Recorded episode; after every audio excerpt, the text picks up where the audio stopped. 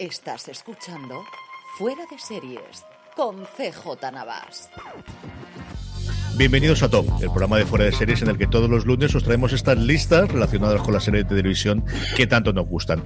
Hoy vamos a empezar a hacer un pequeño periplo y es que en su momento hicimos hace un porrón de tiempo nuestras series favoritas de las diferentes entonces canales, ahora pues, fundamentalmente plataformas y hombre, yo creo que había que hacer una edición del 2021 después de todas las cosas nuevas que han llegado. Y vamos a empezar por el gigante rojo, vamos a empezar por Netflix, vamos a empezar hablando de nuestras series favoritas de la plataforma a día de hoy cuando estamos grabando esto, como os digo, febrero del 2021. Para eso tengo conmigo, como siempre, a Jorge Navas. Jorge, ¿cómo estamos, guapo? ¿Qué tal? Muy bien, aquí andamos. Y también a don Carlos, ¿cómo estamos, don Carlos? Muy bien, aquí.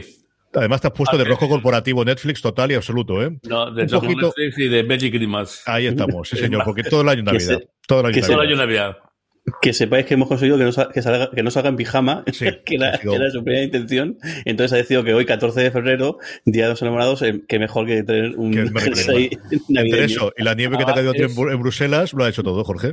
Mary Marx ¿eh? Tenéis que ver, si, si estáis escuchando el podcast, este, este es para verlo. Este es, para verlo, para verlo. Este es el que tienes que acercaros a youtube.com para fuera de series para poder verlo, desde luego que sí. Jorge, ¿cuánto te ha costado hacer la lista y qué cosas has estudiado? O antes de eso incluso, ¿recuerdas aquellos tiempos en los que Netflix era algo que solo existía en Estados Unidos y mandaban sobrecitos con DVD? Pues claro, bueno, en, el caso nuestro, nosotros no llegamos a, a, a pedir esos, esos, sobres, por, por, supuesto, pero sí que lo recuerdo un montón porque además recuerdo, o sea, en la, cuando la página web de fuera de series no teníamos casi nada, únicamente teníamos los programas que íbamos colgando y alguna cosa y, demás, una de las primeras cosas que, que, que, pusimos fue eh, investigando un poco cómo hacer para ver Netflix en, en, en, España. Y, y el, eh, como a través de, un VPN podías trampear un poquito el esto, poniendo, y luego trampeando un poco la dirección que ponías en Estados Unidos, pues podías tener una, cuenta de Netflix y ver Netflix aquí, aquí en España. Y fue muy curioso porque, porque recuerdo un momento que lo hice porque, porque me puse a, curiosidad, porque me llamaba la atención, quería ver cómo funcionaba eso, lo subía al blog y cuando, bueno, el blog a la página web y cuando me di cuenta tenía cientos de, cientos de visitas diarias. O sea, había momentos que se ve que la gente, además, como se titulaba cómo ver Netflix en España, pues se, claro, una búsqueda bastante común en, en, en, en, Google. y llegaba un momento en el cual si ponías Netflix España, eh, lo primero que aparecía era, era nuestra, nuestra página web. Y y, no sé, y, a mí me hizo, me hizo en su momento muchísima, muchísima ilusión, junto con otro que hice después de, del equipo que utilizábamos para grabar el, podcast y demás, cuando grabábamos en, en casa. Y, el recuerdo al principio era, eso, al final era un, era un, gran catálogo de cosas muy antiguas, era como, como el video, al final lo que realmente eran, eh, tenían en formato físico, que era un videoclub era una especie de videoclub on, online con muchas cosas eh, que ya habían pasado el periplo de haberse visto en el caso de las películas, haberse visto en, en cine, haberse eh, alquilado en, en, en, los videoclubs y luego ya había dado este, esta tercera, haberse, haberse vendido y haberse haber pasado esta, pues sería la cuarta, ¿no? Ventana de distribución, si no me equivoco, después del el estreno, eh, el alquiler, la, ven, la venta y el, y finalmente este era como, el, es decir, los, desechos, es decir, bueno, incluso al nivel de la televisión, porque al final la televisión siempre, pasado dos años o así es cuando empieza a, a mirar cosas.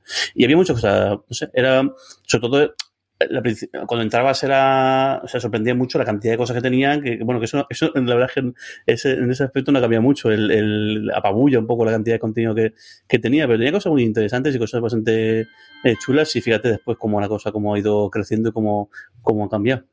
Don Carlos, mientras va silenciando el, el móvil, porque si no esto va a ser absolutamente imposible el que a hacer nada, yo eso lo explico normalmente yo en las clases. Al final el gran acierto que tuvo Netflix en una época complicada, porque además tuvo aquello del Quickster en el que hizo la parte en que iba a segregar en dos partes su propia compañía, pero realmente lo que tuvieron fue el acierto de hablar con Starz, que ahora lo conocemos más por la llegada de Starz Play en España, porque Starz era un canal que había más todavía en, en Estados Unidos, la línea de un HBO, un Showtime, era la tercera canal de pago que había y lo que hacía o lo que hizo Netflix es coger la posibilidad de que todas esas películas y series que ellos pasaban en 10 o 12 canales, tenerlos todos disponibles. Ese fue el grandísimo acierto de que de repente pudieses tener donde antes tenías selección, pues entre 10, 12, 15 canales como máximo que podía tener HBO, Showtime o Starz y eso sí, tener que verlo en el momento concreto, pues la gran evolución que te da el streaming, que es lo ves cuando quieres, como quieres, y todavía no, todavía esa parte donde quieres, que es el otro gran acierto que tuvo Netflix, cuando mm. desechó la idea de tener su propia caja, de, tener su propio reproductor, que luego sería lo que ahora día es Roku, que en España se utiliza menos, pero en Estados Unidos es el reproductor más usado por encima de Apple TV, por encima de Google, por encima de Amazon Fire, ese es el más utilizado con diferencia, y decidieron el otro gran acierto que yo creo que tuvieron en su momento, que es que allí donde tú tengas una pantalla negra conectada a Internet se puede ver Netflix. Don Carlos, ¿tú recuerdas esos momentos iniciales en los que empezábamos comentando de, uy, que espérate que llega esto de Netflix y que hay alguna cosa? Me acuerdo cantidad, me acuerdo de decir, bueno, eh, además era, era, era, nosotros todos los años comentábamos aquellos de, bueno, ¿qué series van a cancelarse? ¿Cuál se van a abrir? Eh, tal, bueno, vamos a hablar de, venga, empezamos con Fox, con CBS, con tal, cual, y que me acuerdo que una vez que comentaste tú, bueno, ha llegado una cosa nueva de una, de una, una cosa rara de un, de un canal de, que hasta ahora daba videoclubs y tal, y que, que, que puede ser esto, y yo al mismo tiempo, un poco después de decirlo tú, me llegó propaganda de Ono. Yo creo que sí, sí, ahora, estaba en Ono. No la, no la Vodafone aún creo. De que con el Tivo eh, íbamos a poder tener una, una, opción tal de una cosa nueva en Netflix, de una cosa nueva en Netflix, será. Eh, el caso es que el, el, antes de que tú comentaras mucho más, el, lo vi en, en, en, en el Tivo colocado. Y lo probé una noche y bueno, y luego, luego diré una de las cosas, una que voy a elegir en, la lista mía, será por, por, por, por aquellos tipos, si está aún, er, er, era una, uno de los que vino. Y, y yo me quedé, como dices tú, mm, bueno, eh, eh, simplemente asombrado. Es, decir, es que había una cantidad de cosas eh, brutal. E, era enorme. Y luego Ahora luego sí que estamos viendo ahí que ha desaparecido, van desapareciendo series y poco, y que, que imagino que irán al, al donde está Pompeya, Herculano y compañía, y con, con las demás series, ¿no? Pero entonces estaban todas las series ahí, estaba, y cosas antiguas, cosas que, que veía. Es decir, fue de, de, golpe un descubrimiento de decir, ostras, ¿esto qué es? Es un, un, un repositorio aquí de, de, series a montón y yo pensé que sacarían más antiguas, ¿no? Eh, yo, yo, creí que miraría un poco más hacia aquello que hablábamos nosotros del, del álbum televisión y tal, ¿no? Uh -huh. Luego la verdad es que no, no, no, no ha sido tanto. Y, y de luego lo que, lo que yo no podía ni siquiera imaginar, de luego, es que habría ese cambio brutal de, de, de, de, de forma. Eh, cómo ha cambiado en, poquísimo tiempo, en tres, cuatro años, cómo ha cambiado la forma de ver las series, de los canales que estaban en Movistar, en Ono, en un sitio, hay su serie semanal, su capítulo semanal, igual, a cómo esto de verlo donde tú, la, el, enorme acierto, como dices tú, es verlo donde quieras, cuando quieres, el momento que quieres, sin tener que esperarte, sin, sin nada, y ha empujado un enorme, es decir, desde luego en el, en el mundo visual hay un, luego se habrá añadido ahora, pues, eh, Apple, se ha añadido Amazon, pero hay un, yo creo que hay un momento antes y después de existir Netflix. De existir Netflix, cómo está configurada. Jorge, ¿te ha costado mucho hacer la lista o qué? Pues me ha costado, el, el, iba, iba a hacerla más amplia, pero al final he dicho, voy a coger solamente cosas o, o, bien originales de Netflix, per se, o cosas que Netflix haya rescatado o incluso uh -huh. haya metido pasta para, para, para, para, para continuarla. Así que me ha salido pues, casi 20 y está haciendo un poco la criba, así que comentaré las 10 que tengo y luego las que no, a, la, a las bolas extra. Una cosa que, el, que no hemos comentado es, el, aparte de Netflix el pionero en, en esto, es también el, el, tuvieron la valentía o el acierto de que mucho mandos a distancia pasaron a tener el botón propio de Netflix. Es decir, que es, un, y es una cosa bastante, puede parecer una tontería, pero el cómo no apostaron por tener su propio hardware, pero sí que llega a ese, al, al, punto de, de, que su propio servicio se mostraba, y claro, y en un mando a distancia, que es la cosa eh, que, que, menos sexy y creo que, que, menos ha cambiado la historia, es decir, en tamaño y demás, pero lo que es un mando a distancia, todo el mundo sabe lo que es, el de repente verte un botón blanco con las letras, letras rojas que voy a Netflix, yo creo que es un acierto comercial espectacular, realmente espectacular. Don Carlos, ¿a ti te ha costado mucho el poder hacer la lista o qué? No, la, también he hecho un poco como Jorge. Eh, cuando tenía 18, 19, para, por un momento, vamos a elegir las que de verdad, eh, no las genéricas, las que, eh, las que me han gustado de las que he visto y nos quedamos aquí. Pues vamos para allá, si, si queréis. Jorge, ¿cuál es tu décima? Pues yo he puesto la décima, y, y hablando un poquito de los orígenes de, de, Netflix, por importancia y por lo que, lo que significó de a posteriori, Lilyhammer, que creo que fue, que fue la primera, en realidad coproducción, más que, más que producción propia de, de, eh, de, Netflix, en el cual pues Steven Sun hacía un personaje que si no es el mismo, pues era un calco de, de su personaje en Los Sopranos, en lo cual pues debido a una peque, un pequeño percance que, que, que tenía, que, que, tuvo, se tiene que, eh, se tiene que exiliar, se tiene que eh, mudar a un pueblecito de, Noruega y, bueno, pasa que no consigue, no consigue evitar evadirse de, todo y, como su llegada a Noruega, eh, pues cambia un poco toda la vida en, el pueblo. Yo creo que es una serie bastante simpática y es una serie que, se, que la ves y, pues eso, sin ninguna, sin ninguna fritura y sin ningún tal, creo que entretiene y y sobre todo yo creo por la, por la importancia que, tuvo a posteriori fue la primera experiencia de, en la cual Netflix puso pasta para, para crear contenido y no para simplemente eh, difundir cosas que ya se han hecho, creo que bien merece la pena que esté en este listado. Sensacional, desde luego. Tienes toda la razón del mundo. A mí me encantó. Antes de que nos llegasen, de luego, los grandes éxitos, que alguno de ellos creo que saldrán en las listas, tuvo también Hemlock Grove, que es una serie que vapuleó la crítica absoluta y totalmente, pero sí que es esto, Sally Hammer de vez en cuando se recupera y de vez en cuando se recuerda, que desde luego con la primera gran, la primera serie que tuvieron ellos, antes de que desde luego explotase totalmente el, el sistema. Don Carlos, tú décima. Pues la mía es el, Hombre, no voy a decir la primera que, pero sí que es la primera que me enganchó un poco a Netflix después de haber visto lo que luego os comentaré que yo con más arriba. Pero vamos, quiero colocar aquí, quiero poner este sitio porque se llama atención y es Stranger Things. Eh, esa aventura de los amiguitos medio adolescentes, medio de terror y tal. Em, yo creo que fue un, me imagino que fue un primer exitazo enorme de, de, de, Netflix, con toda seguridad.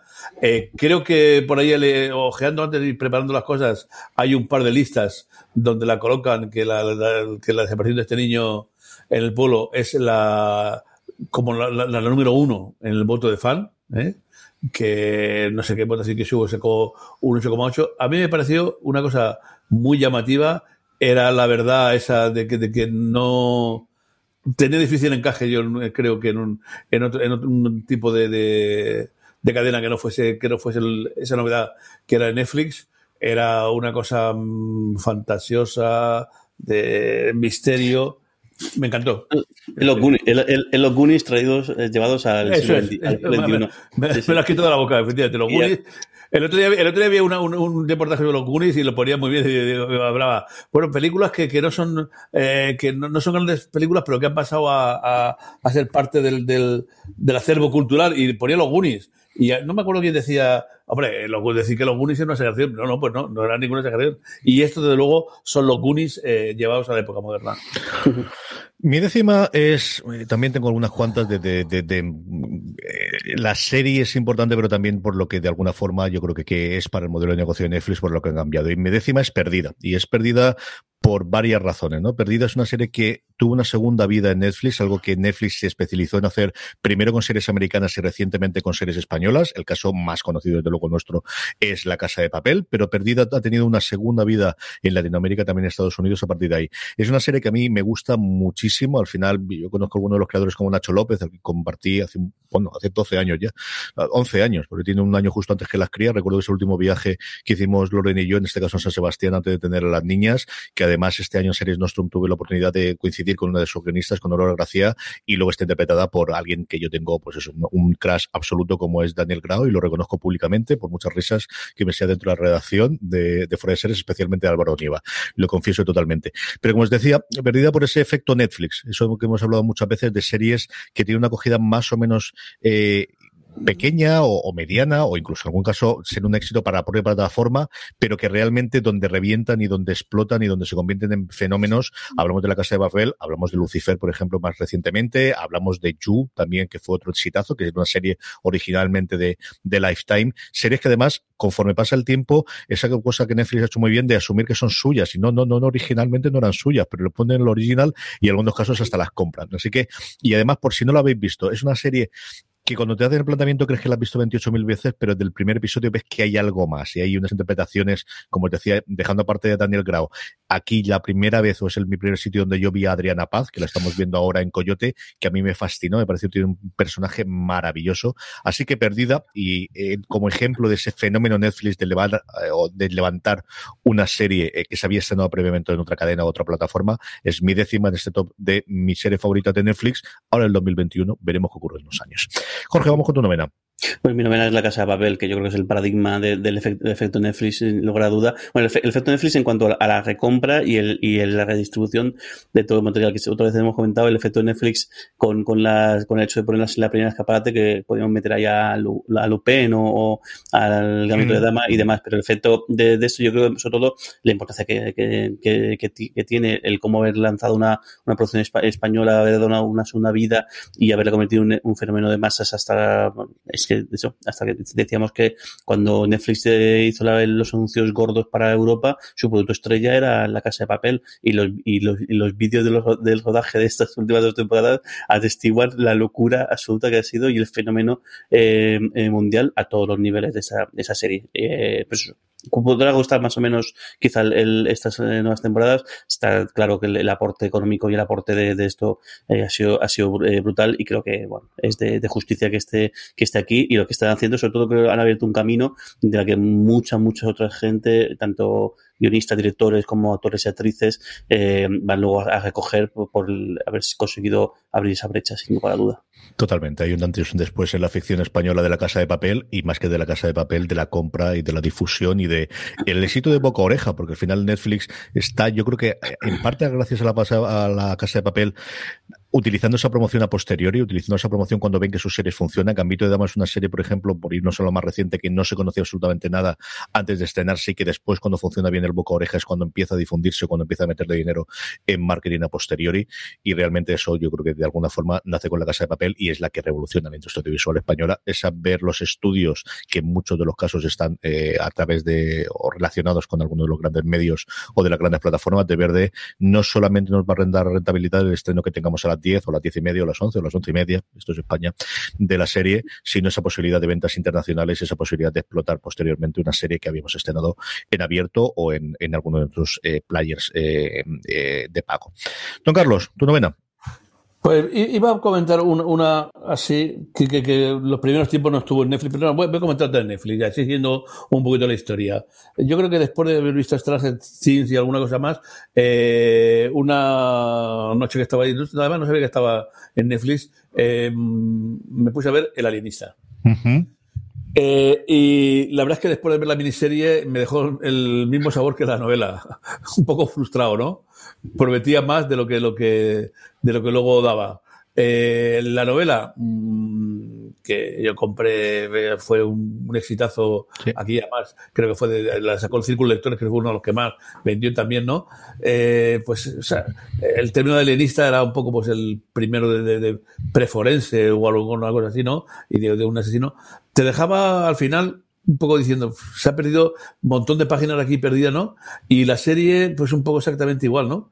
Eh, un, buen motivo, eh, no comento más, pues, bueno, es una, serie en Nueva York eh, y alguien que, es un forense decide que la policía no está ayudando, no está haciéndolo bien y le va a ayudar a alguien, pues digamos un poco comienzo de la, ciencia forense, pero te deja, te deja con con al final con un gusto de, decir, bueno, se podía haber, se podía haber hecho más, ¿no? Recuerdo también que los actores no fueron nada del otro mundo, eh, pero era, para mí era un, traslado de una novela a, una, a, este nuevo formato que había de, serie, que no era ya una, una serie entera, ni iba una película, y descubrí que, en fin, eh, hay sí, hay algunas veces que una, una, mala novela es una gran película, o veces que una gran novela, se, las más, es destrozada por la película, y hay veces que una cosa normalita, pues sigue siendo, en novela, sigue siendo una cosa normalita también luego en, en, en serie. Yo es una novela que recuerdo con cariño, creo que al final se tardó muchísimo tiempo en adaptarse y lo que era, eh, pues quizás un poco, yo creo que leí esa edición de, de Círculo de que decías tú, en el cambio del siglo, yo creo que fue en el final de los 90, primero de 2000, cuando salió aquí la novela de Keller Carr. Creo que en ese momento era mucho más novedosa, eh, teníamos, bueno, pues evidentemente todas las de Thomas Harris, de Aníbal y del Silencio de los Corderos, pero quizás no había tanto investigado, desde luego no ese cambio del siglo. Series así hemos visto de Nick, eh, más en la parte médica, y Copper, que yo creo que se le gusta muchísimo a Jorge, de intentar contar ese inicio del trama policial. Yo vi la mitad de la, de la serie, como os digo yo, el sentimiento sobre todo es que, que es una serie que hace 10 años hubiese funcionado muy bien y que ahora ya habíamos visto esto mucho. Me falta volver la segunda temporada, que Juan Galonce me dijo que estaba muy bien y que El Ángel de la Oscuridad, que está disponible también en Netflix como segunda temporada, esa es la que me quedó pendiente de ver. A ver si algún año de estos tengo un ratito para ellas. Mi novena, si empezaba antes con, con Perdida y el fenómeno de Netflix, empezó pues la que sobre ella construiré mi iglesia, que fue House of Cards. Y sí, es cierto que Orange is the New Black es quizás la que dio la oportunidad de eh, primero la, la, balanza de la crítica, la alabanza y en este caso los premios.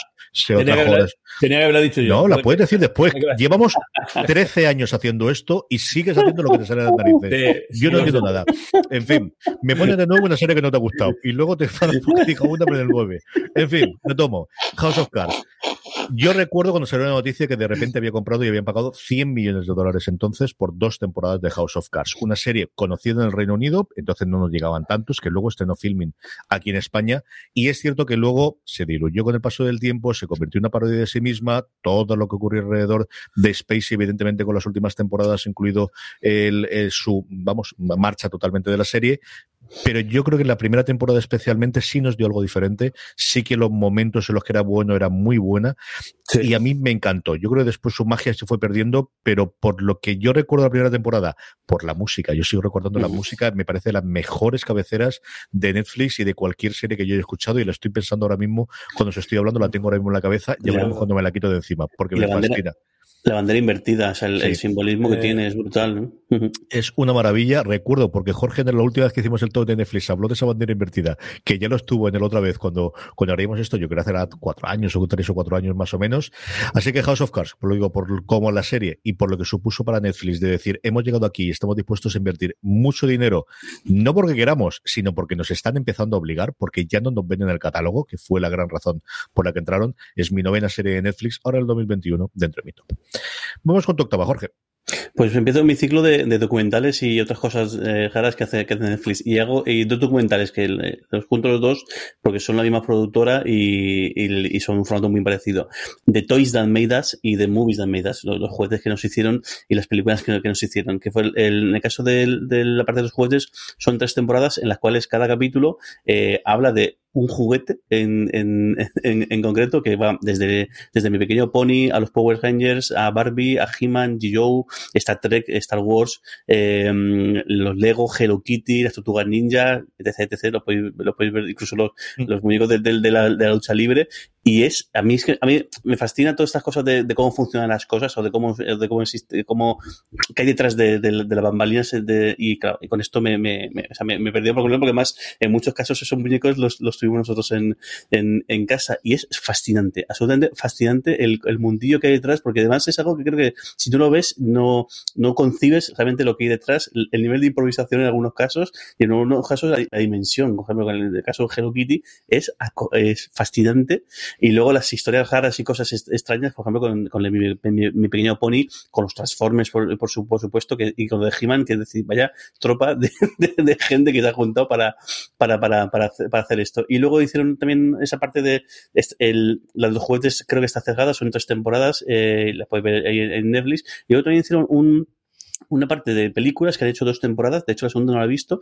La primera temporada eh, habla de Diddy Dancing, de Solo en Casa, Cazafantasmas y La Jungla de Cristal. Y he visto que en Navidad sacaron un especial de películas de Navidad, una mm. sobre Elf y otro sobre el Pesadilla antes de, de Navidad. Y lo mismo, es increíble, o sea, el, porque el, si ya el mundo del cine tiene su magia y demás, ver este el caso de estas películas que fueron, todas están llamadas a ser fracasos absolutos, o son películas pequeñas, o películas que no hicieron más que dejar, dar problemas, y que en algunos casos casi terminaron de hacerlas para, para decir, mira, vamos a intentar al menos no perder mucho dinero, vamos a hacer esto como, como, como sea, y ya está, y ya la siguiente, y luego al final fueron todos auténticos pelotazos, o sea, fuera de la, de la escala multiplicando por 10 y por 20 lo que se hayan gastado, y merece mucho la pena. Yo creo que el, el, el, o sea, creo que cualquiera, el bar de los juguetes saca la sonrisa, pero es que la parte sobre todo de las películas es que es fascinante. O sea, lo de, lo de, la historia de Dirty Dancing es increíble, absolutamente increíble. Y el cómo hicieron la canción, de, nada, tenéis que verlo. Y, y, sobre lo de los juguetes,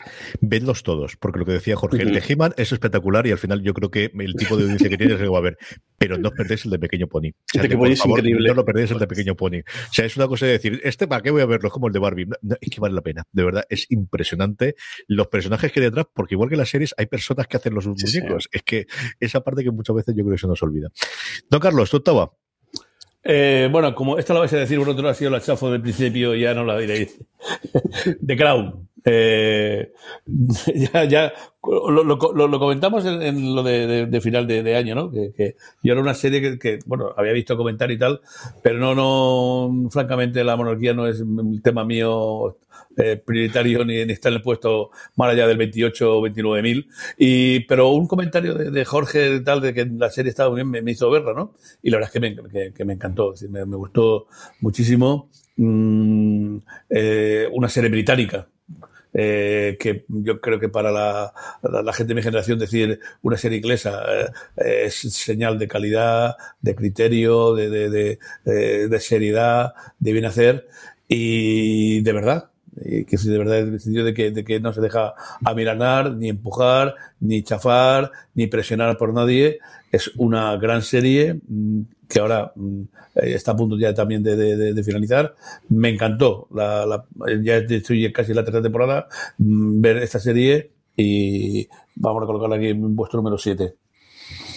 Pues tendré que verla entonces. Sí, si, dice, si dice Jorge que está bien, pues si Jorge dice que está bien de Crown, tendré que verla. Ah, ah, ah. Tiene narices la cosa. Hay que fastidiarse. Claro. Si Jorge, Ay, si dice Jorge está bien, pues tendré que verla. Si Jorge me comenta que una serie sobre monarquía está bien, claro. pues será cuestión de poder verla. Todos los que nos conocen me entenderán perfectamente. Señor.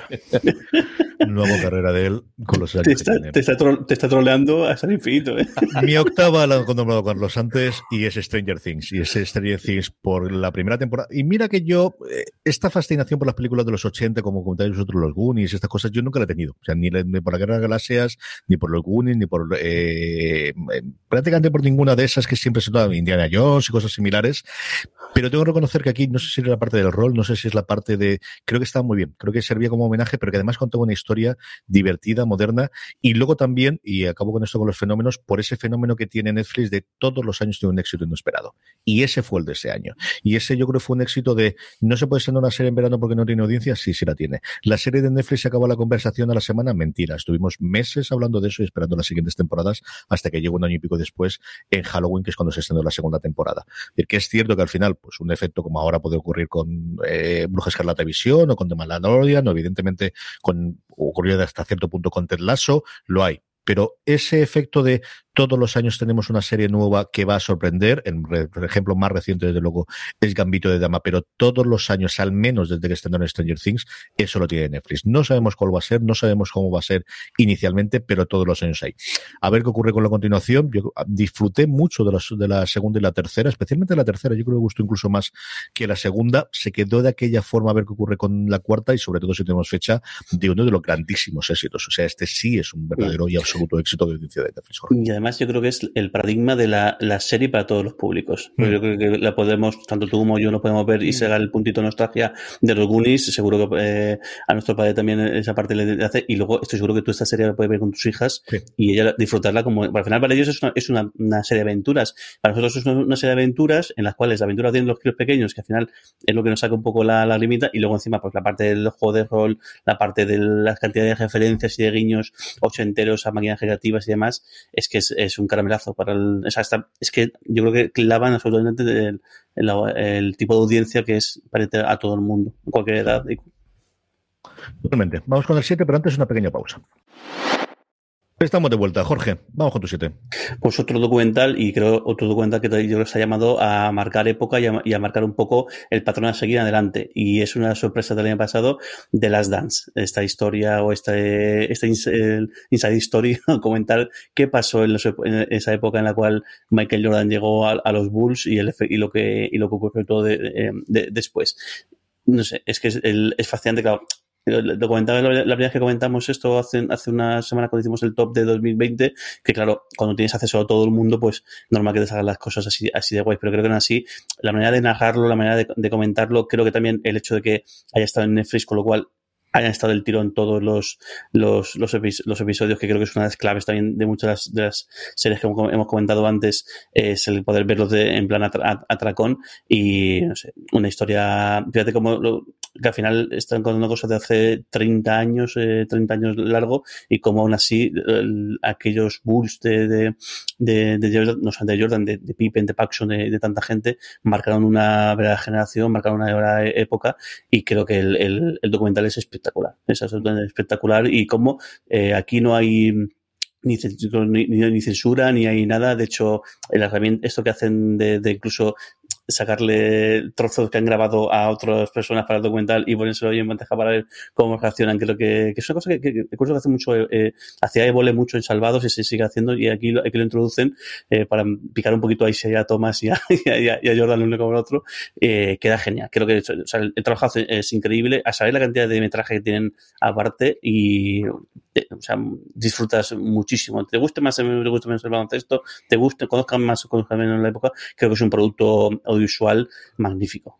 Sí, es un programa que sin Netflix no hubiese existido, que al final sí. en Estados Unidos se estrenó en SPN, allí emitían dos episodios durante la, el confinamiento duro en estadounidense los fines de semana, cuando no había absolutamente nada de deporte, y es lo que tuvo SPN, la gran cadena de perteneciente al grupo de Disney de, de deporte para poder hacerlo, pero por varias entrevistas que he oído yo al creador y a Bill Simmons, porque Bill Simmons está como productor ejecutivo y el, la persona que hace la dirección, el Espasta Amigacho, le hizo un par de documentales de 30 for 30 en su momento, le dijo que sin el dinero de Netflix, desde luego, esto no hubiese salido adelante o no hubiese podido ser eh, capaz. Y sí que, como decías tú, de alguna forma vuelve a, ha vuelto a, a revitalizarle el interés por documentales deportivos que existía, pero que desde luego se, lo ves en cuanto a proyectos, en cuanto a dinero que se está metiendo en hacer documentales deportivos adelante, que es otra cosa de las plataformas. Amazon ha hecho sobre todo sus pinitos, pero que Netflix también está haciendo desde luego en los últimos tiempos. Don Carlos, tu séptima. Pues mira, eh, también siguiendo estas cosas de descubrimientos, no es para volverse loco de logo, pero en fin, eh, descubrió creo que un verano, ahora, está, ahora van a hacer la segunda temporada. Y durante un par de, de días, no, más, más de dos días, que eh, en la primera sí que fueron dos o tres episodios, pero luego aguantamos uno, eh, una serie española, H. Me llamó la atención una frescura, ¿no? Una cosa distinta, ¿no? Muy... Eh, muy policíaca, voy recordando el momento de, de, la historia española eh, y, con, y, con, un desparpajo enorme, sobre todo los, protagonistas. Luego el, el, el empujón primero del, del, yo creo que no se mantiene, el de el del arranque de la, de la, de la serie, se difumina un poquito en el, en el guion, pero en recuerdo a esos momentos buenos que me hizo pasar en, en, aquel verano, lo, lo voy a colocar como número 7. Yo creo que la segunda temporada te va a gustar mucho, por lo ¿Sí? que he podido ver yo y sobre todo lo que me han comentado los compañeros que sacamos la crítica en foradeseries.com, porque yo además creo que la primera, y es algo que le ocurre a algunas series de, de Netflix, eh, sin hacer spoilers, te la dejan muy como prólogo de lo que te quieren contar después, ¿no? Y el, el puesto en el que te el lugar en el que te dejan a la protagonista, mmm, al final lo que te está contando es todo el arco hasta donde quieren tenerla ella al principio de la segunda temporada. Yo creo que de verdad, póntela, yo creo recordar que se estrenó la semana pasada. La, la, sí, sí, dale caso, la, la veré la segunda temporada. Creo que te... La primera, sobre todo los primeros episodios, me impactaron mm. mucho. Luego vi que se relajaba. Ya, ya, claro, era difícil mantener la atención, ¿no? Y no pensé que, que no se tenía yo claro que hubiese una segunda temporada. Sí, Como, se estrenó hace una o dos semanas, si no recuerdo mal la de cabeza, sí, sí. porque ya al final, con esto, entre confinamiento y mi, y mi Alzheimer progresivo con esta edad, mm, pero vamos, creo recordar que no fue hace más de, de, un par de semanas que se estrenó, cuando estamos grabando esto. Mi séptima es una serie documental, es una serie documental que tal igual que Jorge hablaba de The Last Dance y la revolución para el, para el mundo de la música, esta lo fue para los documentales de, de, comida, al final de, de, que tengamos y en general de gusto, y es Chef Stable. Chef Stable es un, una propuesta que le hace Netflix a un creador después del éxito de un documental suyo llamado Giro Sueña con Sushi, en el que hacía una narración a una cosa distinta de documental de, comida, en el que hablaba, sí, de las cosas que se hacían y se sacaban toda esta parte de, porno de comida, de, de, platos preciosos, de platos muy bonitos y muy bien grabados, pero también la historia humana detrás. Y yo creo que es ese traslado, eh, Giro Sueña con Sushi, que ahora no está disponible en la plataforma y es una pena porque de verdad que es un documental maravilloso con momentos eh, espectaculares que podemos ver, especialmente su primera primera temporada. A mí su primera temporada me fascinó, luego tiene episodios mejores y peores, pero los seis episodios de la primera temporada siguen siendo fascinantes por esto mismo que os digo, por contar no solamente los platos y enseñarlo, sino lo que hay detrás. Yo recuerdo especialmente el de Aliena con Grant Chaz, sobre todo si no conoces nada de su vida. Yo alguna cosa sabía, al final son gente conocida que ha hecho mucho documental alrededor de ellos, y el que te va contando su historia personal es brutal, brutal, brutal, brutal, alucinante. Abrió la mano, permitió que luego se hiciese de Manuel Fachev, que se haya hecho todos los documentales de alimentación que hay después, el de Barbacoa,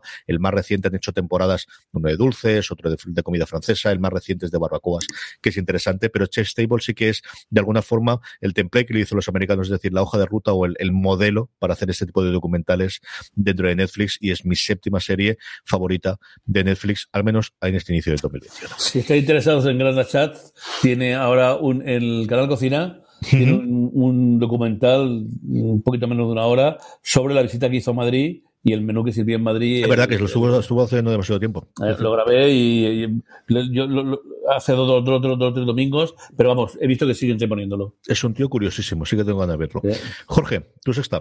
Pues mi sexta era precisamente el, el, imperio de, de, David Gelb, de eso, eh, que, va a una Chef Table, Chef Table Francia, Chef Table eh, Barbecue, y también, si no me equivoco, Street Food. Creo que también Street Food mm. son suyos, que son, un formato un poco, un poco distinto, porque en lugar de estar centrado en una sola persona, lo que se hace es que se centra en un país o en un, en un, en un lugar, y lo que suelen hacer es entrevistar a tres, cuatro personas que trabajan en esa ciudad y, y también es bastante fascinante, sobre todo el, el, es, o sea, el, es, un shock lo, lo, el caso de, de, del de Asia, porque algunos que otros son, son mercadillos, sobre todo en, en, en Tailandia o en Indonesia, y historias de, de gente que, realmente se, se, se, lo usa muchísimo y que han conseguido un poco el, el nombre, igual, el boca, del boca a oreja, porque no había otra manera. Y el caso de, una mujer que está en Brasil y, y, demás, a mí me fascinan también todos estos documentales, sobre todo por la, lo que cuenta la, historia, la, historia humana que hay detrás de, de, de, cada uno. Yo recuerdo mucho el chef de Chicago que, que pierde, que, que el que tiene cáncer y luego eh, pierde el,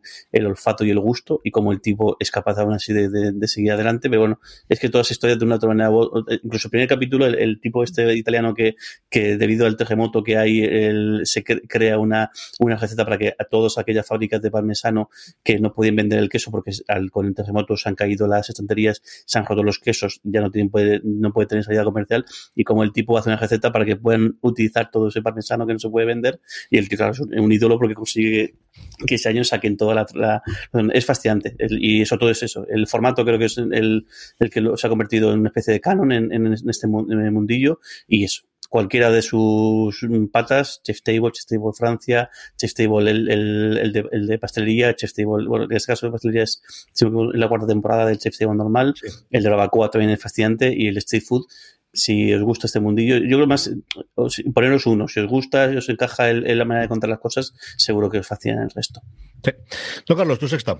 Hala, pues como me ha quitado el street food de América Latina, Jorge, ¿qué es lo que iba a decir yo ahora? Yo no, aunque empeñéis, no os repito ninguno, y voy a decir otro distinto, y voy a recordar el primero que vi.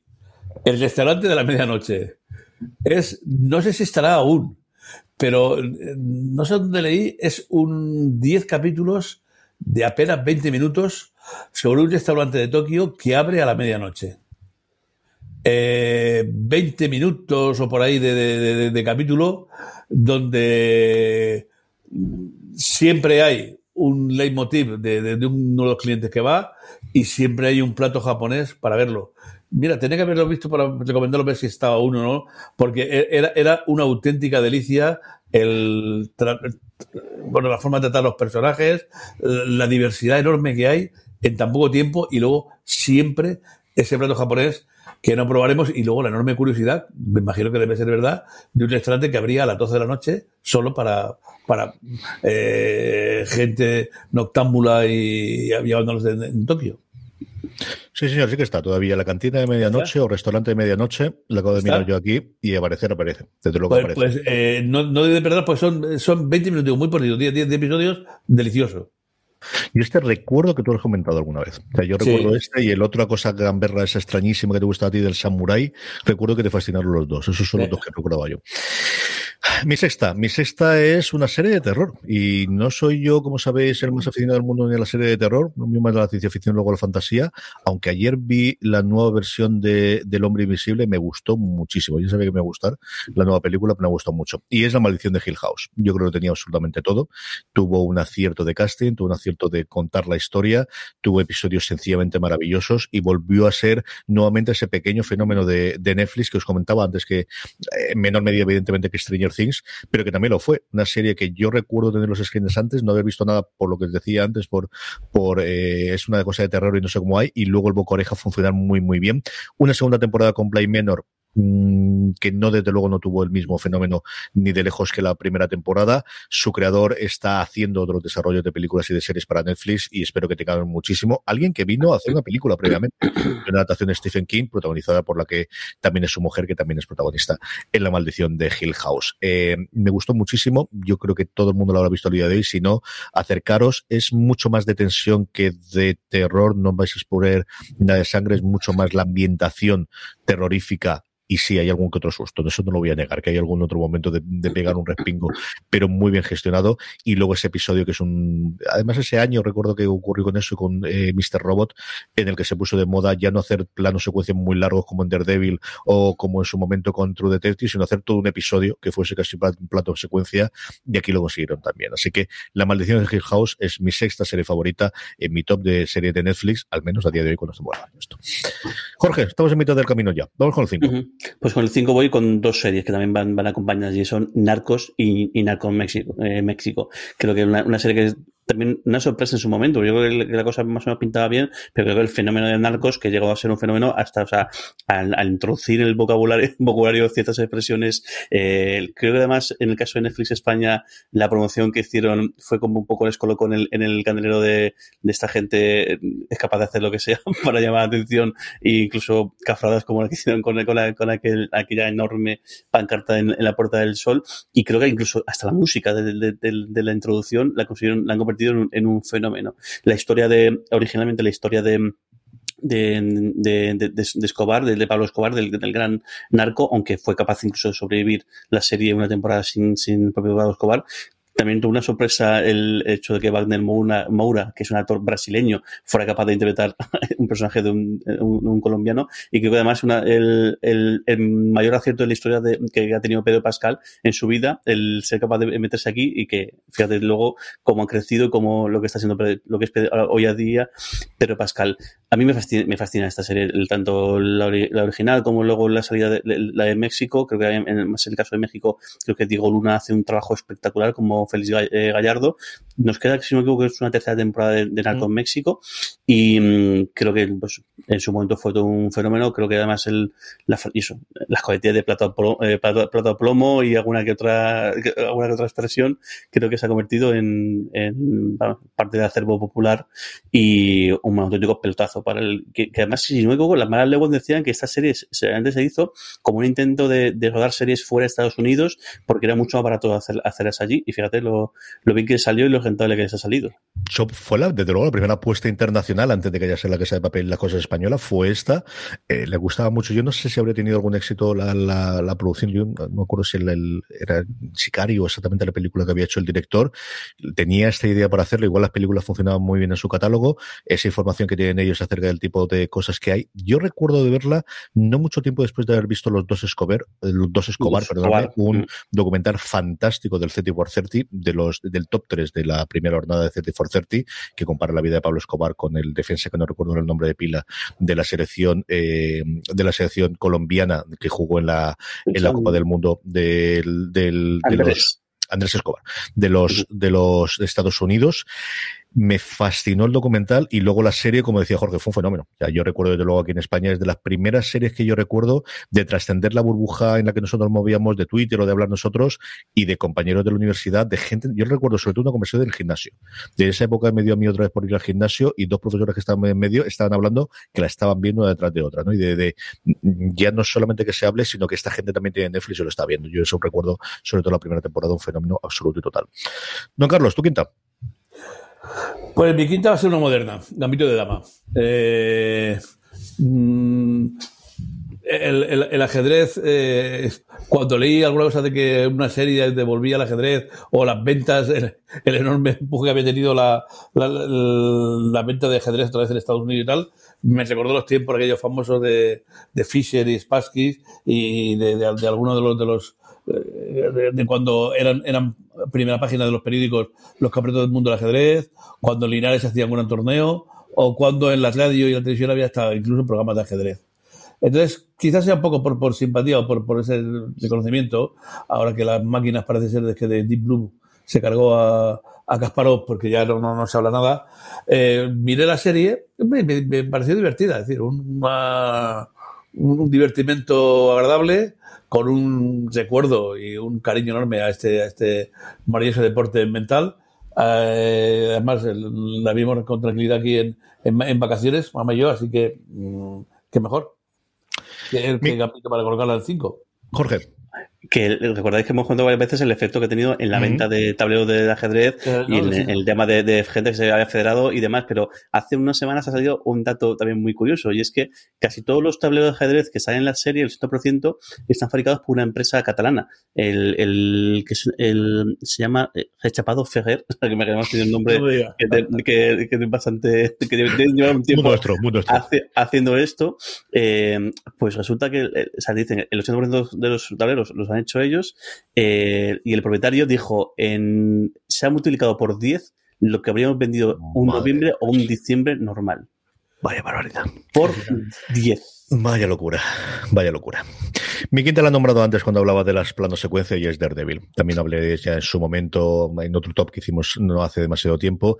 Daredevil fue la primera y yo creo que la más satisfactoria de todas las series de ese acuerdo con Disney antes del divorcio. Disney fue la que de alguna forma creó una segunda o tercera parte de Netflix, especialmente en Estados Unidos, porque todas las sus películas de, eh, de Marvel eh, y las películas propias de Disney, pero fundamentalmente todo el universo de cinematográfico Marvel conforme se estaba construyendo su segunda ventana de distribución estaba cedido a Netflix en un acuerdo que se cifraba en torno a 300 millones de dólares al año y fruto de ese acuerdo y de esa unión que tenía era eh, fue lanzar eh, películas, lanzar series, perdóname, con eh, personajes secundarios que no iban a utilizar por la hora dentro de las películas que estaba encabezando Kevin Feige. Ahí empezó Daredevil con todo el resto de los defensores, con esa idea de crear un mini universo que encauzaría, igual que las películas habían acabado los Vengadores, en los defensores, hasta que, como os decía, unos años después eh, se decidiese ese divorcio y, Disney decidió que la única forma de, de, subirse al carro era ser ellos dueños de su propio destino y parece que no funciona mal. Noventa y tantos millones de suscriptores daban hace unos días en su eh, cifra o en, sus, eh, en su reporte de información financiera del trimestre. Daredevil, cuando fue buena, fue espectacular, especialmente su primera temporada. Nuevamente, como dijimos en su momento, ya no solamente el acierto de Charlie Cox como, como Matthew, que fue espectacular, sino sobre todo no frío, haciéndole la réplica en una interpretación maravillosa y un, villano como tiene que ser los buenos villanos, en los que entiendes por qué es así, en los que sabes por qué es así, haciendo de, de ese Kingpin, de ese, de ese Fish. A mí me, fascinó la primera temporada, creo que la segunda flojeó, creo que la tercera volvió a coger un poquito el ritmo, pero Daredevil, que también por lo que supuso en su momento de, de, podemos hacer este tipo de series también, es mi quinta serie favorita de Netflix y esta yo creo que seguirá mucho tiempo dentro de mi top 10. Jorge, vamos con la cuarta. Pues la cuarta es un, es un fichaje que le salió muy bien a, a Netflix y también lo elevó a, a una categoría eh, superior y es Black Mirror, esta serie antología de, Char, eh, de Charlie eh, Brooker, que en su momento él decía que estaba basado un poco en, en, en The Twilight Zone y fijaros el efecto que, y lo que, lo que ha supuesto. O sea, al final el, las comparaciones que hacemos con, sobre todo cuando tiene que ver alguna cosa con redes sociales y demás, siempre la comparativa mm. que tenemos en la boca es decir, es que esto es como Black Mirror, o esto es como Black Mirror, o esto en Black Mirror ya lo, ya lo habían, ya ya lo habían hecho. De hecho, hace dos semanas eh, salió que Microsoft había cancelado un proyecto que es un calco de lo que pasa en Black Mirror, en ese episodio en el cual fallece una, una, una pareja y su, y su, pareja, como que lo revive en una especie de, de, de, de androide. Y eh, es fascinante la cantidad de, de ideas que, que, hay, la cantidad de, cosas. Yo recuerdo con muchísimo cariño, bueno, me ha fascinado el, el, capítulo del grano, que además iba, iba a convertirse en película y al final no se, no se ha convertido. Creo que incluso el propio Tom Cruise este, eh, había comprado los derechos y estaba interesado en, hacerlo, que bueno, ahora como está ahí pegando gritos en la nueva División Imposible, está entretenido con eso y no está haciendo esta, esta película, pero creo que, creo que, creo que, es, creo que de verdad mm, eh, da para una película, da para muchas cosas y, no sé, es fascinante igual. Hay mejores capítulos, eh, capítulos eh, peores, pero creo que todos, o sea, muy originales, el, con premisas y con, y con, con algunas cosas más rompedoras, creo que el primer episodio deja en shock a, to, a, todo, a todo el mundo y y es, y la verdad que no, no, no, he vuelto, no he vuelto a verlo, a ver cómo, cómo, cómo lo, lo, vería ahora mismo, pero, pero creo que, que, no dejaba a nadie indiferente y sobre todo algo que decir, hostia, pues esto que está contando, igual es ciencia ficción, pero no es tan, tan, tanta ciencia, ficción. Y ahí sigue, incluso con experimentos más o menos fallidos como esa, ese haz tu propia aventura que hicieron hace un par de navidades, pero un producto que también creo que, que ha, ha, sentado escuela. Totalmente. De los que al final están totalmente ligados, aunque naciese originalmente, no me acuerdo ahora si a cabeza si fue NTV o Channel, Channel 4. Channel 4. Las dos uh -huh. primeras temporadas. Sí, está totalmente ligada a Netflix de que está al final y, y cuando tuvo éxito. Pero las últimas temporadas se han enfriado mucho y también estamos en otro mundo diferente de cuando se estrenó. Pero de luego las primeras temporadas eran un fenómeno y, y el estreno de una nueva temporada, un nuevo episodio como ese Bandersnatch que decías tú, era de lo que se iba a hablar durante esa semana, sin ningún género de dudas. Don Carlos, tu cuarta. Bueno, pues eh, ya que he comentado el comienzo de una parte de la, de la ciencia forense y, y policíaca, y, y, no habéis dicho esta, yo pensaba que me la, me la chafaría seguro antes. Pero bueno, la voy a decir yo porque ese, esta, ese, a mí la verdad es que eso de mente criminal y esas cosas no, no, no me acaba de convencer y, y, y cuando ya he visto mucho me, me, me, me agotan estos crímenes en serie. Pero la serie esta, Mindhunter, mmm, a la cual me convenciste y algunos de vosotros de, de, verla, pues ya digo que yo esto de, de, ver eh, mentes criminales no, no, es loco, pues me, me, gustó. Eh, es un, un, una serie, un, una seria historia de cómo se crea la, ciencia, de, crear eh, perfiles psicópatas, un buen estudio del trabajo del FBI, ¿estás de acuerdo no? Y sin llegar a ser los morbosos, sin, con un poco de, de formalidad, pues me gustó la serie. Mi cuarta es una serie que Don Carlos no ha visto que se llama Mindhunter, que, mmm, en fin, pues lo que acaba de decir. A mí me fascinó. Desgraciadamente tiene toda la pinta que se nos va a quedar en solamente dos temporadas. Y mira que no se quedó. La primera, yo creo que es fascinante. Y mira que era complicado que a estas alturas del partido algo relacionado con asesinos en serie me atrajese. Y ocurrió el mismo año que. Mindhunter con Manhunt una Bomber. Me falta la segunda temporada de Manhunt, que no está disponible en Netflix. Manhunt una Bomber sí que está en Netflix. La otra está en Star Play, si no recuerdo mal. La más reciente, la, la, la, la del atentado de, de Atlanta, eh, a mí me fascinó. Y al final es cierto que tienes al final, pues eso, a quien tienes detrás de las cámaras y sobre todo a quien tienes delante. Y yo creo que ese trío que, que hicieron de actores que hemos visto en cosas tremendamente distintas. Yo a McAlhaney recuerdo haberlo visto en aquella serie de boxeo que tristemente duró Lights Out, que eso duró solamente una temporada en FX y que me gustó muchísimo, muchísimo, muchísimo. Y evidentemente a ella, cuyo nombre ahora se me escapó totalmente, que la vimos en su momento un montón de tiempo en Fringe, y que es una de esas series que está desaparecida. A ver si la traen de una puñetera vez ahora que, que dentro de Star, dentro del canal de Disney Plus, para que la gente que en su momento no pudo ver Fringe pueda disfrutar de ella. Porque es una. Anatorf, ¿no? ¿Será? Eso es, Anatorf. Sí, se me ha ido totalmente. Con Anatorf, que sobre todo en la segunda temporada empieza a tener más protagonismo. Y yo creo que también la serie, igual que pierde por otros lados, gana totalmente por ese lado de tener el trío protagonista más que en la primera. Mindhunter, una absoluta y total maravilla que desgraciadamente se nos ha quedado dos temporadas, las dos en Netflix, es la que ocupa el puesto número 4 de mi top 10 de serie favorita de Netflix. Una pequeña parada y vamos ya con el podio. Pues 3, 2 o 1 que decía el clásico, Jorge. Vamos con la 3. Pues mi 3 es, el, en este caso, una comedia, bueno, o comedia, comedia negra que es Afterlife. Este producto de Ricky Gervais, que, no sé, es que el, es, es, es, fascinante cómo es posible hacer una, una comedia de un drama tan, tan, tan, tan, grande que es intentar recomponer tu vida después de, de que haya fallecido tu, tu, tu, pareja. Y fíjate que lo histriónico que es Ricky Gervais, que de hecho es el que un poco el, el, el, que hace san, el santiseña suyo personal es así histriónico y sobre todo ser, tener un humor muy negro y muy, muy, muy zafio. Y aquí todo lo contrario, que es como capaz de hacer un, humor eh, que te saca la sonrisa completamente en, en con un elenco y con un entorno súper rural y súper eh, pequeño, de un pueblecito pequeño de Inglaterra.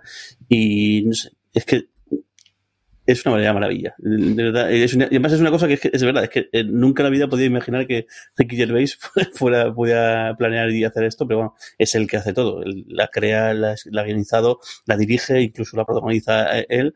Y tenemos dos temporadas en, en, en Netflix, que además esto fue pedido específico de, de, de Netflix, camino una, una, una, tercera y una serie que de verdad tenéis, tenéis que ver porque creo que, que además creo que esta serie te, le puede gustar a todo el mundo, sin lugar a dudas. Sí, señor. Hacer live a mi mujer le encanta. Yo vi el primero y me gustó, pero sin pasarse. Don Carlos, tu tercera. Bueno, pues ya que Jorge ha dicho una, una gambetada, yo la tenía esta para colocarla aquí, no sabía en qué puesto, pero como él ha dicho una, yo sigo, él ha dicho la de Gervais, yo voy a decir la de Steve Carell. ¿eh? Eh, voy a decir Space Force. Eh, y además no había dicho nada de ciencia ficción hasta ahora, así que era el momento de decir pues, una gambetada como otra cualquiera, eh, una serie, un entretenimiento divertidillo, sin más, eh, sin más, sin más y sin menos interés, ¿no? Está, es una cosa divertidilla, un, un relax un poco, y al menos doy un toquecito de ciencia ficción que, que no lo daba. Solo decirte dos cosas. Una, yo coincido contigo, a mí me gustó mucho más que a la media o que la, la, gente, por lo que yo pude leer y lo que, lo que yo creo que en general ha funcionado y sobre todo las críticas que nos llegaron de la serie. A mí me entretuvo, me gustó mucho y tengo ganas de ver la segunda temporada. De verdad que por el momento me gustó muchísimo. Y luego de hacer la lista, me salía Altered Carbon, que al final tampoco la metía, y no muchas más, pero no hay igual que en fantasía. Tenemos The Witcher y todas las demás que hay, terror, he comentado antes de animación de Hell House, pero tenemos muchísimas más cosas, y toda la parte, evidentemente, de superhéroes primero y de adaptaciones de cómic que tuvimos con Marvel, y luego pues hemos tenido Hambre en la Academia y un montón de cosas más. De ciencia ficción pura y dura, más allá de compras que hayan hecho terceras de producción propia, yo no recuerdo tantísimas, o al menos yo no recordaba tantísimas de cabeza cuando podemos hacer la lista. Jorge, yo no sé si tú tenías. Sí que, lo que sí, sí que tienes muchas películas de, de ciencia ficción. En la, en, la, en la, parte de películas que yo creo que es, que es lo que no, estamos comentando ahora. Tienes todas Star Trek, las clásicas también la han tenido, claro. entra y sale y tal, pero, pero de producción propia yo no recuerdo de tener ninguna cosa. Como digo, Altered Carbon la primera que me vino a la cabeza el, el que pudiese estar. ¿eh? Sí. Vamos con mi 3. Mi 3 es una serie de la que he hablado por activa y por pasiva y que siempre digo exactamente lo mismo. Es una serie de dibujos para críos que vais a disfrutar muchísimo los mayores, que es Hilda.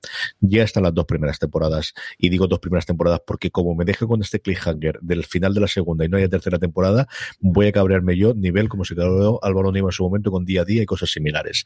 Es una absoluta delicia, una adaptación de unos cómics que tengo todos ahora ya en casa porque llegaron por Papá Noel para que pudiésemos disfrutar.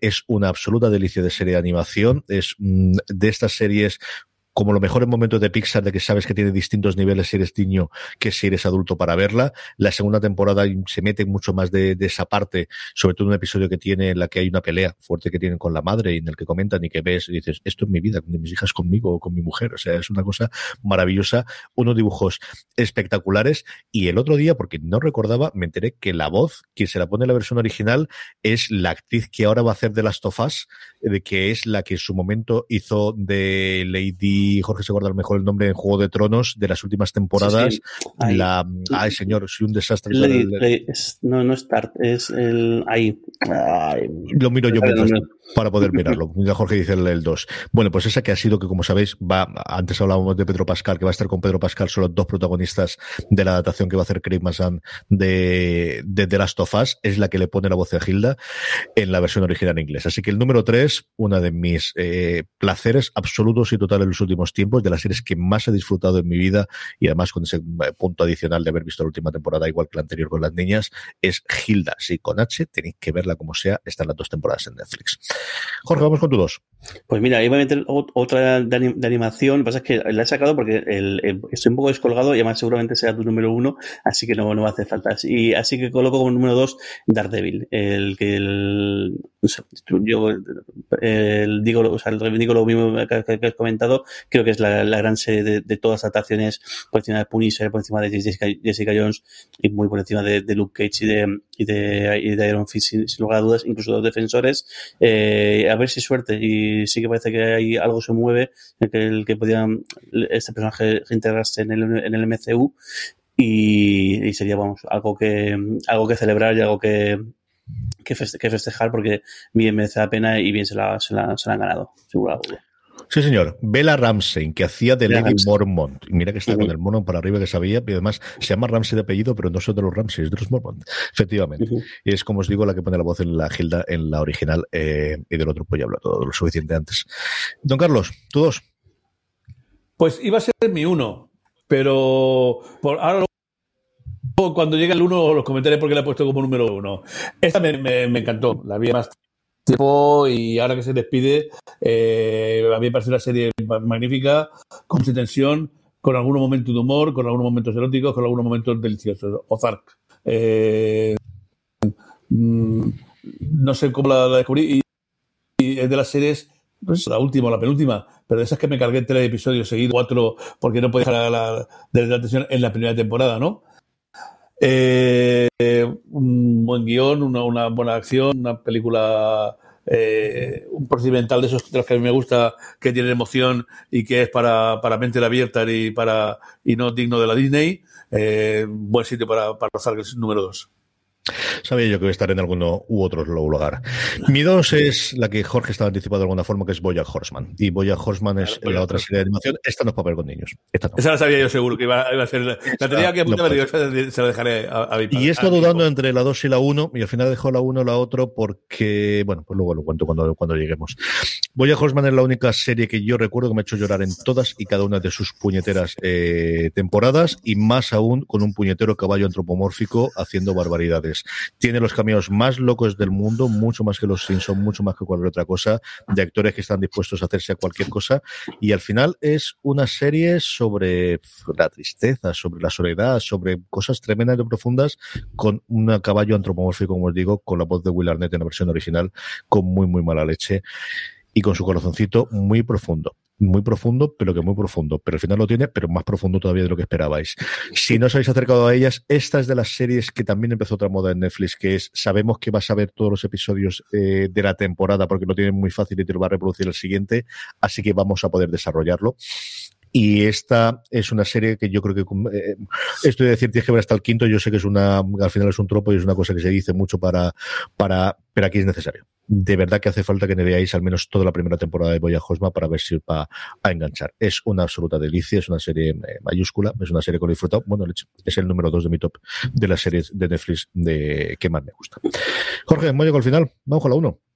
Pues mi número uno es otro fichaje y un ejercicio de la nostalgia, eh, igual que contado antes Stranger Things, pues en este caso lo mismo, traído a, día de hoy, pero con un revés y con un giro de guion que creo que por eso está aquí, no está Cobra Kai. Este, esta serie que retoma el, todo el mundillo de, de, de Karate Kid según se, se deja y cómo giran por completo las, eh, muchísimas historias de personajes, te hace cambiar por completamente el, punto de vista de quiénes son los buenos, quiénes son los malos, y que igual es que no hay buenos ni, malos, sino que hay, de lo que hay detrás son personas humanas y con sus miserias y sus grandezas y, demás.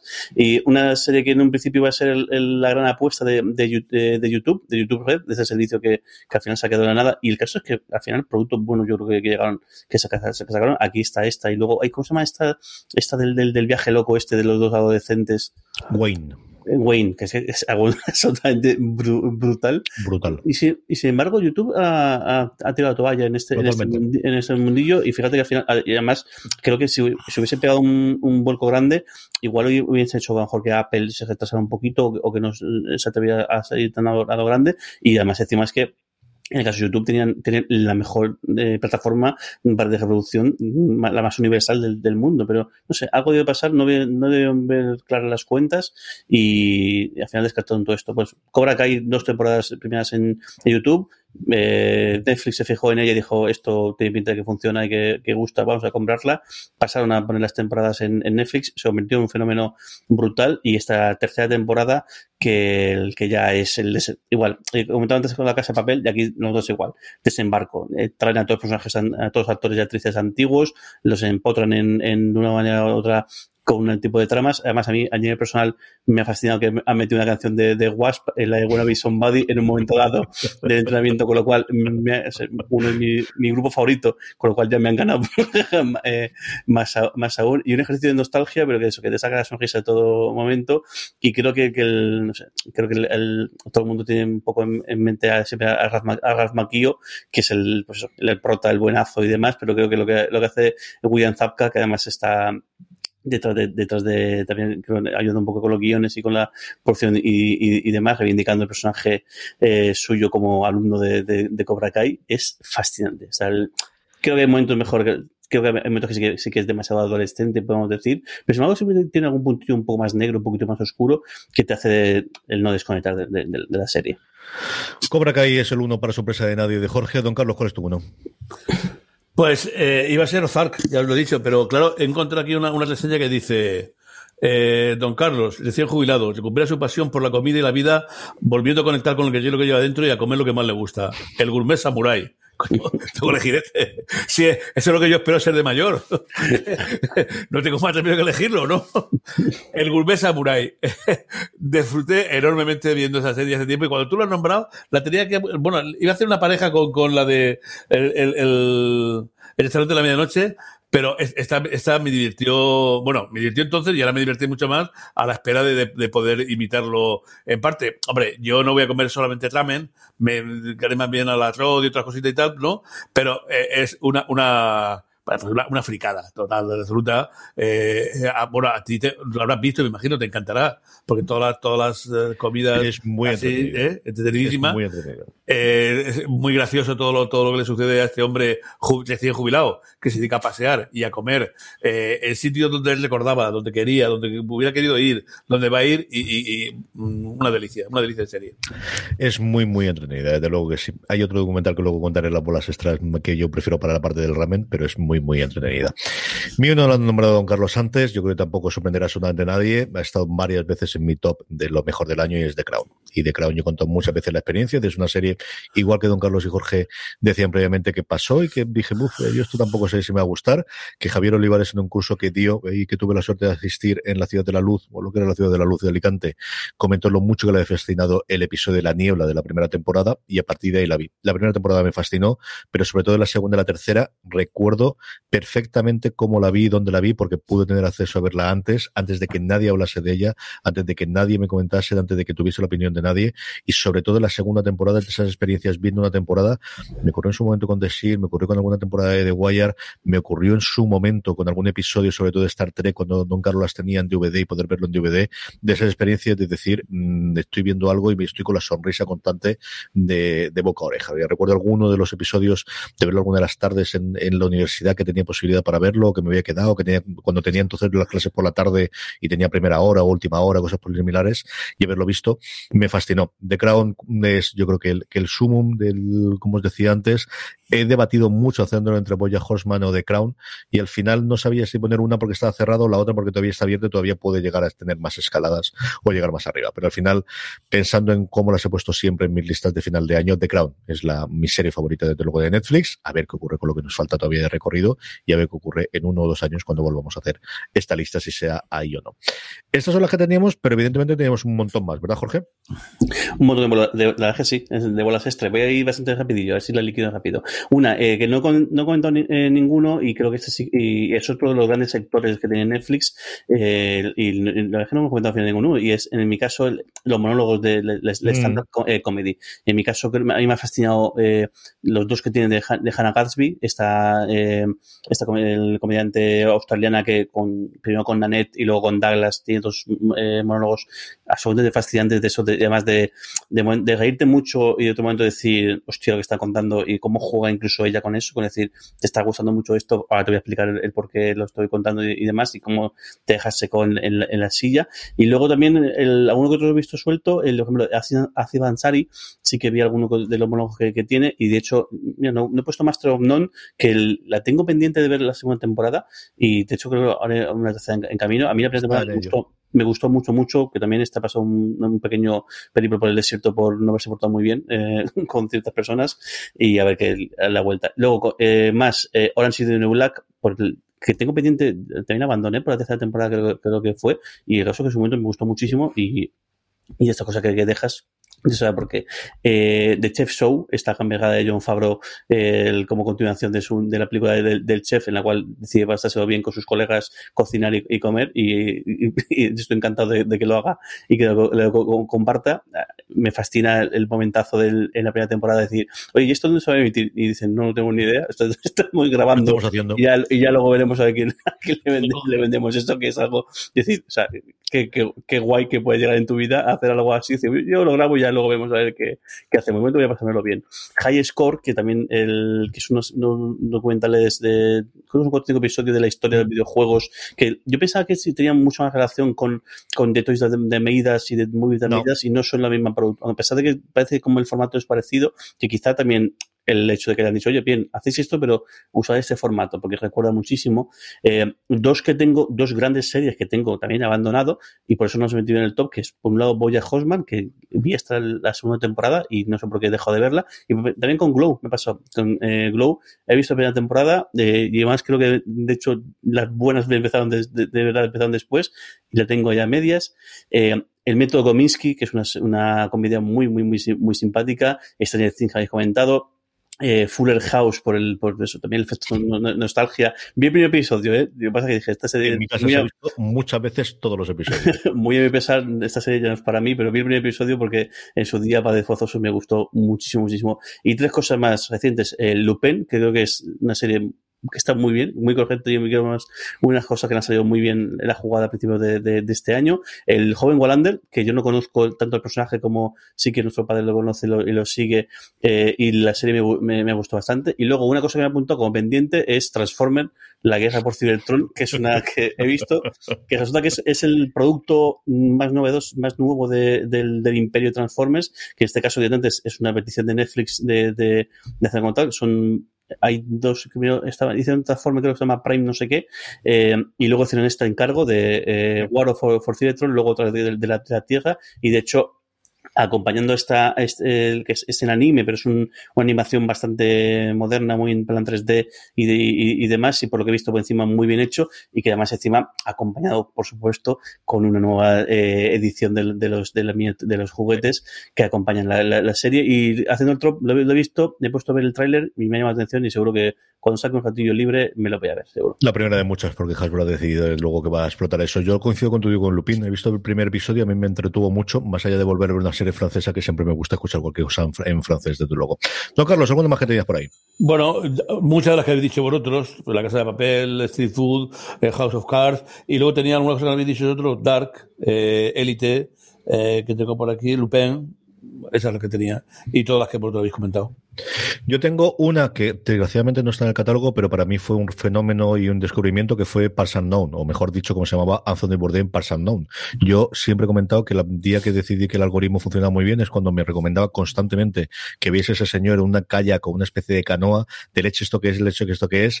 Me descubrió a Bourdain, al que tristemente lloré unos años después cuando el, el, el, desgraciadamente falleció y se suicidó. Y nos sigue quedando esa serie. Aquí no está disponible. En Estados Unidos ha entrado dentro del catálogo de HBO Max, porque forma parte de todo el conglomerado con la CNN. No sé si cuando llegue HBO Max llegará aquí como es con documental. El que sí está disponible es The Mind of a Chef. La primera temporada iba a ser una aplicación que iba a hacer él junto con David Chang y podemos tenerlo. Su, la serie de David Chang, que también la tenemos allí hablando de esto.